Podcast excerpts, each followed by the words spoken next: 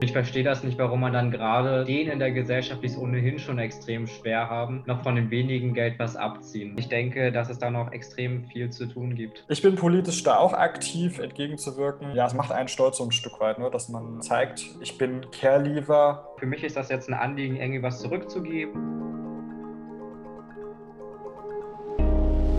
Hallo und herzlich willkommen beim Podcast von CareLieber für CareLieber. Ich bin Alexander Föhmo. Und ich bin Karin Nassar. In diesem Podcast möchten wir mit euch Erfahrungen und Erlebnisse teilen, die CareLieber in ihrem Alltag machen. Dazu gehören insbesondere Gräben und Probleme. Aber es soll natürlich vor allem darum gehen, wie sie diese überwinden können.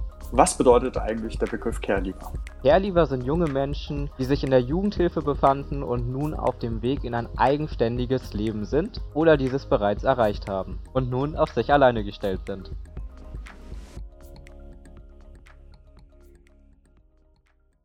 Und zwar das Thema ist Motivation und Engagement. Wie sieht es äh, bei dir aus? Warum engagierst du dich noch für Careleaver? Also was in welchem Bereich engagierst du dich noch? Ja, zuerst zu deiner ersten Frage, warum eigentlich überhaupt? Zumal ich ja eigentlich vorher mich kaum mit diesem Thema beschäftigt oder gar identifiziert hatte. Ich glaube vor allem ähm, die Zeit jetzt aus der Jugendhilfe rauszukommen, bezogen auf den Freiwilligendienst und auch ähm, bei der Organisation des eigenen Lebens, ist einem bewusst geworden, wie viele Steine doch uns im Weg liegen, die eigentlich nicht not tun, die man ziemlich einfach ausräumen könnte, mhm. äh, wenn es staatliche Maßnahmen gäbe. Ja, und deshalb ist es für mich ein Anliegen, halt irgendwie auch was zurückzugeben. Ich bin auch extrem dankbar für das, was ich erhalten habe und auch welche Nutzen ich ziehen konnte, vor allem durch das Stipendium Care lieber weltweit. Also die finanzielle Absicherung, die Organisation, auch das Mentoring von dir, Alex. Also das alles ist ja alles andere als selbstverständlich. Die meisten, die kommen damit gar nicht in Verbindung und ähm, die beschäftigen sich gar nicht erst mit dem Thema Ausland. Und selbst der Weg ins eigene Leben fällt extrem schwer für die. Für mich ist das jetzt ein Anliegen, irgendwie was zurückzugeben, aber auch, ähm, weil ich weiß, wie schwer das ist, wünsche ich das den Nächsten, dass sie es halt nicht so schwer haben. Und deswegen versuche ich mich irgendwie einzubringen, wenn es irgendwelche Initiativen gibt, wie zum Beispiel wir es ja jetzt mit dem Podcast tun oder ich rede auch sehr offen drüber mit anderen Leuten. Jetzt Ende des Monats möchte ich auch bei uns im SPD-Distrikt, wo ich aktiv bin, auch das Thema aufwerfen, ähm, bezogen auf, wie ist es denn, wenn man aus der Jugendhilfe seinen Weg ins eigene Leben findet, welche Hürden existieren und auch Vorschläge machen, wie man die ausräumen, ausräumen könnte, weil ich denke, dass es da noch extrem viel zu tun gibt. Und wie sieht es bei dir aus? Vor allem man dann auch den äh, Begriff Care-Lieber auch nochmal bekannter macht dadurch. Auch das ist eine kleine Lobbyarbeit, muss man so durch die Tür zu sagen.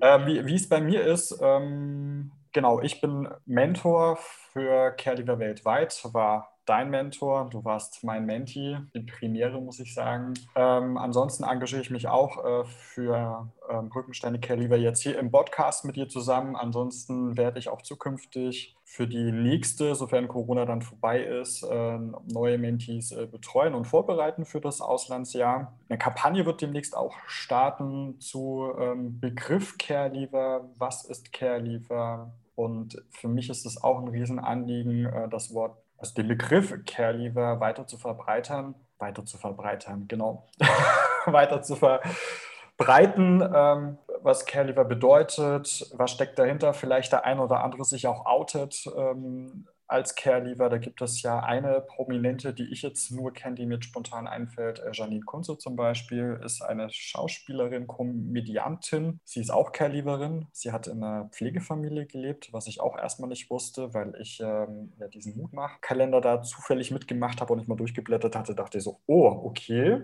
Zu den Glückskindern gehört Janine Kunze auch äh, war ich überrascht auch. Also das ist auch so ein Engagement, ne? das, äh, ist ein Kalender. Glückskinder heißt es, ähm, wo jeder so seinen Spruch hat und ich ähm, den Spruch dann eben hatte auch, ähm, legt dir das Leben Steine in den Weg, bau dir etwas Schönes daraus. Ne? Also das Finde ich richtig gut. Genau, das war dann so mein Spruch dann eben und da war eben schon die Kunze mit dabei und diesen Kalender fand, fand ich auch total toll. Den haben sich auch meine Großeltern ähm, in den Raum gehängt und ähm, ja, es macht einen stolz so ein Stück weit, ne, dass man äh, zeigt, ich bin Care-Leaver und Erzieher beispielsweise, was jetzt auch meine Motivation ist, dass ich da mich ähm, einsetze und schaue in meiner beruflichen Tätigkeit, wie ich ähm, Eltern, also Familien vor allem auch unterstützen kann, die einen Hintergrund haben, zum Beispiel auch in der Kinder- und Jugendhilfe, die auch Caregiver sind, ohne dass sie es vielleicht wissen. Ne, dass man die da unterstützt, dass man da versteht, was sind die Probleme, die du erlebt hast, die ich auch erlebt habe. Ne, also die Probleme hat man ja jetzt halt auch immer noch. Das heißt, wenn man jetzt BAföG beantragt, ne, ähm, dass man da die Familie alles offenlegen muss oder wenn man zum Jobcenter hingeht, dass man da alles offenlegen muss. Ja, auf jeden Fall. Also die Erfahrung habe ich auch enorm gesammelt, dass ähm, das ganze System von dem Normalzustand Vater, Mutter, Kind ausgeht vor allem kam ich damit in den Kontakt jetzt mit dem ähm, Eintritt in mein eigenes neues Leben im Sinne von BAföG beantragen. Das war ein ellenlanger E-Mail-Verkehr und da musste ich Sachen darlegen, das kann man kaum glauben. Also ich musste Auszüge aus dem Hilfeplangespräch unter anderem den schicken, wo halt darüber gesprochen wurde, dass ich meinen Vater nicht kenne und ob man eventuell in Erwägung ziehen sollte, den aufzusuchen. Ja, und da wurde dann auch besprochen, ähm, nee, ähm, das ist, sei zu gefährlich, weil man halt nicht weiß, ob der mich eventuell nach Ägypten holen möchte, so im schlimmsten Fall. Und das hat dann halt die auch von, dem, äh, von den Studierendenwerken gelesen und meint dann, dass meine Mutter irgendwie so einen Vierzeiler oder Dreizeiler schreiben könnte, wonach Gefahr auf Leib und Leben bestünde, wenn sie Kontakt aufnehmen. Dann war dann zum Glück das Ding ähm, gegessen, aber bis es überhaupt dazu kam, das war ein ellenlanger E-Mail-Verkehr, weil ich auch erstmal überhaupt nicht wusste, wie soll ich denn bitte beweisen, dass ich meinen Vater nicht kenne? Also darauf überhaupt erstmal zu kommen, irgendeinen Auszug aus dem Hilfeplangespräch von vor zehn Jahren heranzuziehen. Zum Glück hat die Lebensgemeinschaft und meine Pflegemutter alles immer sehr gut äh, sortiert, deswegen habe ich das gefunden. Aber andernfalls wäre es echt kritisch gewesen. Und sie meinten halt auch, äh, normalerweise hätte meine Mutter jetzt nicht äh, dem bestätigt, dass irgendwie Gefahr für Leib und Leben bestünde. Hätten sie meinen Vater gesucht und ähm, dann hätte er, sobald sie ihn gefunden hätten, noch zwei Monate Zeit gehabt, ähm, sozusagen zu reagieren. Und in diesen zwei Monaten hätte ich echt Probleme gehabt, weil wie hätte ich dann ähm, die Wohnung finanzieren sollen, ähm, auch meine Verpflegung, all das, das wäre kaum möglich gewesen. Und dann gab es auch noch Probleme unter anderem ähm, mit der Wohnungssuche, wo wir gerade schon den Begriff Wohnung fallen lassen haben da bin ich auch auf enorme Widerstände gestoßen. Also zum einen habe ich eigentlich kaum Antworten bekommen ähm, auf meine Wohnungsanfragen, aber was vielleicht auch einfach an Hamburg liegt. Aber ich hatte dann auch ab, zum Beispiel ein Telefonat, was mir noch sehr gut in Erinnerung geblieben ist. Ähm, da habe ich eine ganz nette Wohnung gefunden, war auch relativ nah so an meinem sozialen Umfeld, habe ich mal angerufen und gefragt, ja, ist die noch frei? Und da wurde dann auch gesagt, ähm, ja klar, kein Thema. Und dann, ja, haben Sie noch äh, auch Besichtigungstermine frei? Ja, haben wir dann und dann. Ähm, als was arbeiten Sie denn? War dann die Frage. Und dann meinte ich, ja, ich bin Student. Ah, okay, dann bräuchten wir ähm, eine Bürgschaft von Ihren Eltern. Dann meinte ich, ja, Eltern äh, ist bei mir schwierig, aber ähm, eine Stiftung würde das übernehmen, weil da hat eine Stiftung mir halt zugesichert, dass hm. die das wahrscheinlich übernehmen. Und dann sagte sie darauf, nee, das machen wir nicht. Das ist uns zu so umständlich. Wir machen das nur, bei Vater oder Mutter. Und dann habe ich ihr auch gesagt, so, ja, die sind noch finanziell weitaus besser ausgestattet als ähm, die durchschnittlichen Eltern. Und so, nee, nee, das ist uns so umständlich. Und ähm, die hat sich dann total quergestellt, wo ich dann auch erstmal gesagt habe, das ist ja eine totale Ungleichbehandlung. Vor allem eine Diskriminierung ähm, an sich letztendlich. Kann man so sagen. Also auf jeden Fall echt heftig. Ähm, aber da waren mir natürlich die Hände gebunden. Und ja, es war halt extrem schwierig. Dann habe ich aber äh, eine andere Wohnung gefunden, die ich besichtigt habe. Habe dann auch dort ähm, die Zusage gekriegt, dass sie mich gerne nehmen wollen würden. Genau, aber als ich dann auch dort erwähnt habe, dass eine Stiftung das ist, die die Bürgschaft übernimmt, sind sie auch schon auf Widerstand gestoßen, aber aus rechtlichen Gründen da tatsächlich. So genau weiß ich das ehrlich gesagt gar nicht mehr. Aber auf jeden Fall ähm, schien das dann schon fast daran zu scheitern. Und da musste ich halt gucken, ja, was mache ich denn jetzt?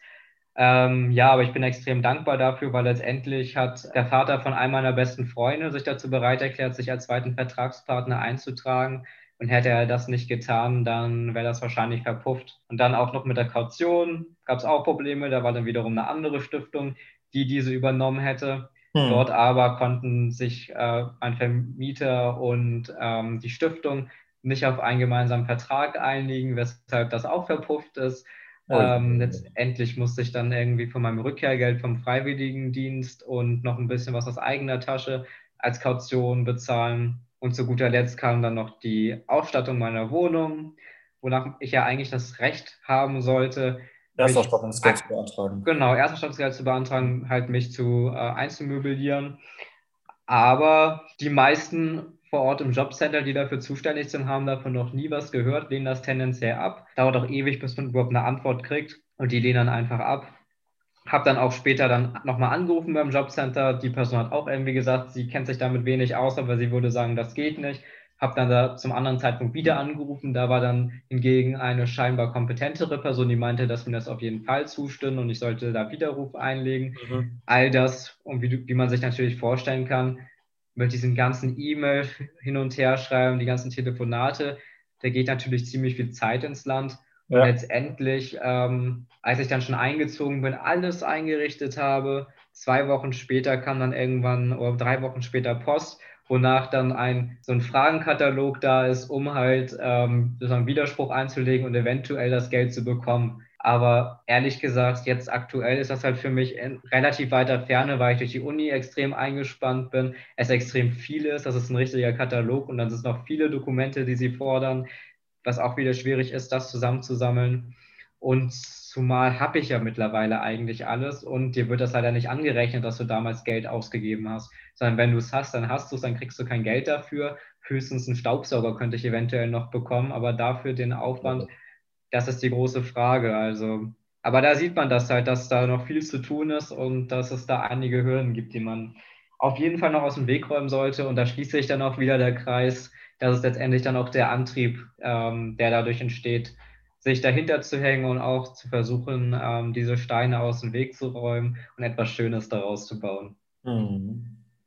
Ja, das sind die ganzen bürokratischen Hürden, die man zu überwinden hat. Das ist unglaublich. Ja. Geht, ging mir nicht anders, bei dir ist es genauso passiert und äh, durch Corona hat sich das natürlich nochmal alles äh, verschärft. Das muss man auch nochmal sagen. Normalerweise wäre man vielleicht dorthin gefahren und hätte vielleicht mal mit denen gesprochen, mit dem Zuständigen gesagt, ey, so und so ist die Sachlage, wie können wir das Problem lösen, was wir da haben. War ja auch nicht äh, der Fall. Man hat angerufen wahrscheinlich und hatte mal eine schöne Bandansage, wir sind nicht da. So nach dem Motto, schreiben Sie doch mal eine Mail und die Mail musste auch erstmal rauskriegen. Ja, so ist das.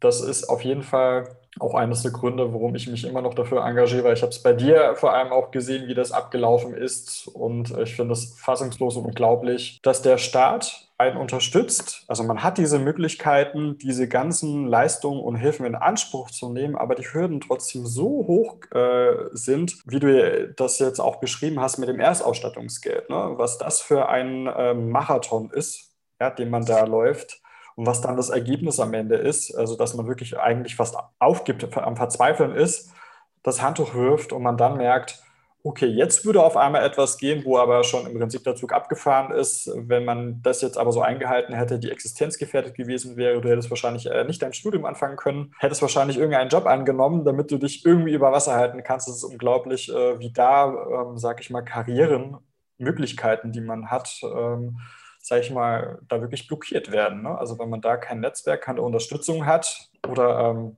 Organisation, wie du jetzt zum Beispiel zu Careliver weltweit gestoßen bist, dann wäre das höchst problematisch geworden und dann unglaublich.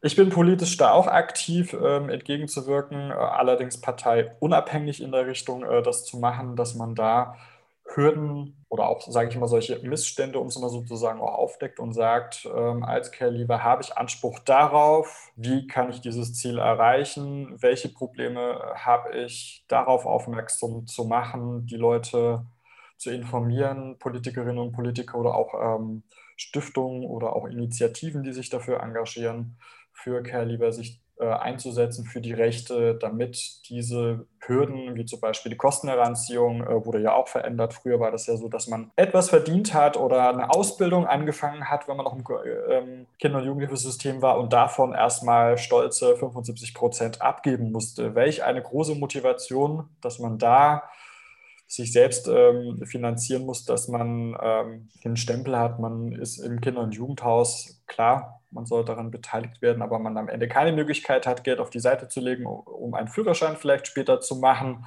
oder andere tolle Sachen, ähm, sich eine Wohnung dann später auszustatten. All diese Probleme kommen auf einen zu, immer noch. Ja, ich bin auch extrem zwiegespalten, also ob man sich wirklich beteiligen sollte. Also jetzt wird es ja auf 25 Prozent reduziert. Immerhin. aber immerhin, ja, ist auf jeden Fall wesentlich besser als 75. Aber ehrlich gesagt hätte ich mir da doch auch mehr gewünscht, weil ich glaube, in kaum Familien ist es doch der Fall, dass man von seinem 450-Euro-Job nochmal ähm, 100 oder 150 Euro abgibt. Das ja. kommt, meine ich, sehr selten vor. Und ich verstehe das nicht, warum man dann gerade den in der Gesellschaft, die es ohnehin schon extrem schwer haben, noch von dem wenigen Geld was abziehen. Also da gibt es einige andere Personenkreise, äh, ohne das jetzt zu konkret zu machen, Steuersünder oder was auch immer, wo viel mehr Geld vorhanden ist und die auch viel mehr, ähm, ja, die das deutlich weniger nötig haben, dieses Geld, als die Care-Lieber. Deswegen halte ich es nicht für nachvollziehbar, dass man sich bei denen sozusagen ähm, finanziell und, zur finanziellen Unterstützung bedient. Auf jeden Fall ja, das sind so alles so, viele Hürden, die man da hat, die ich gesammelt habe, was man auch bei dir gemerkt hat, wo ich sage, das muss endlich aufhören, ähm, dass man nicht die Eltern sieht, sondern dass man die Familien sieht. Denn Familien ist ja ein größerer Begriff, ist ja nicht nur Mutter und Vater definiert. Ich bin ähm, zum Beispiel ja auch adoptiert worden und habe einen ähm, Pflegepapa sozusagen. Und auch das ist eine Familie, ne? wenn jemand, wenn ein Mensch im Leben für jemanden anderen Verantwortung übernimmt, dann definiert sich das auch als Familie und dann äh, sollte man eher den Fokus auf Familie legen. Es gibt auch Patchwork-Familien, ja, wo Mütter, Kinder oder Väter oder auch ähm, gleichgeschlechtliche Lebenspartnerschaften, auch das ist eine Familie, wo Konstellationen entstehen, dass man mehr auf Familien eher guckt und nicht mehr so auf Eltern und auch da guckt, ähm, wie kann man das stärken, den Begriff Familie und auch da die, die Care-Liefer sind, in ihrer Identität bestärken, dass man, dass es kein Stigma ist, wenn man äh, nicht adäquat normal aufwächst, sondern dass das, ich sag mal, Normalität wird. Ne? Wir sind alle verschieden. Ne? Also früher hat man alles versucht, quadratisch zu machen, damit man äh, gesellschaftskonform ist. Und jetzt ist es so, dass man Individualist ist, aber man trotzdem mit der Gesellschaft erkennbar ist, ne? dass man in Anführungszeichen äh, anders ist. Anders ist, ist man ja nur, weil man vielleicht diese Lebenswelt des anderen so noch nicht kennengelernt hat. Ja, wie immer haben wir Spaß beim äh, Podcast, auch wenn es immer ernste Themen sind. Der Spaß darf nicht zu kurz kommen. Schön, dass ihr heute dabei wart, dass ihr zugehört habt bei dem Podcast und seid auch beim nächsten Thema mit dabei. Wenn ihr Fragen oder Themen habt, die euch am Herzen liegen oder ihr selbst über eure Erfahrungen berichten möchtet, kontaktiert uns einfach unter brückensteine at socialimpact.eu oder folgt uns auf Instagram oder besucht unsere Webseite. Dieser Podcast entsteht im Rahmen der Initiative Brückensteine Care mit Unterstützung durch die Droso Stiftung. Wenn euch dieser gefallen hat, würden wir uns freuen, wenn ihr diesen abonniert, damit ihr auch die nächste Folge nicht verpasst. Mehr Infos unter www.brückensteine.de wo auch immer ihr seid, was ihr tut, bleibt gesund. Euer Alex aus Berlin und. Und euer Karim aus dem wunderschönen Hamburg. Die Perle des Nordens.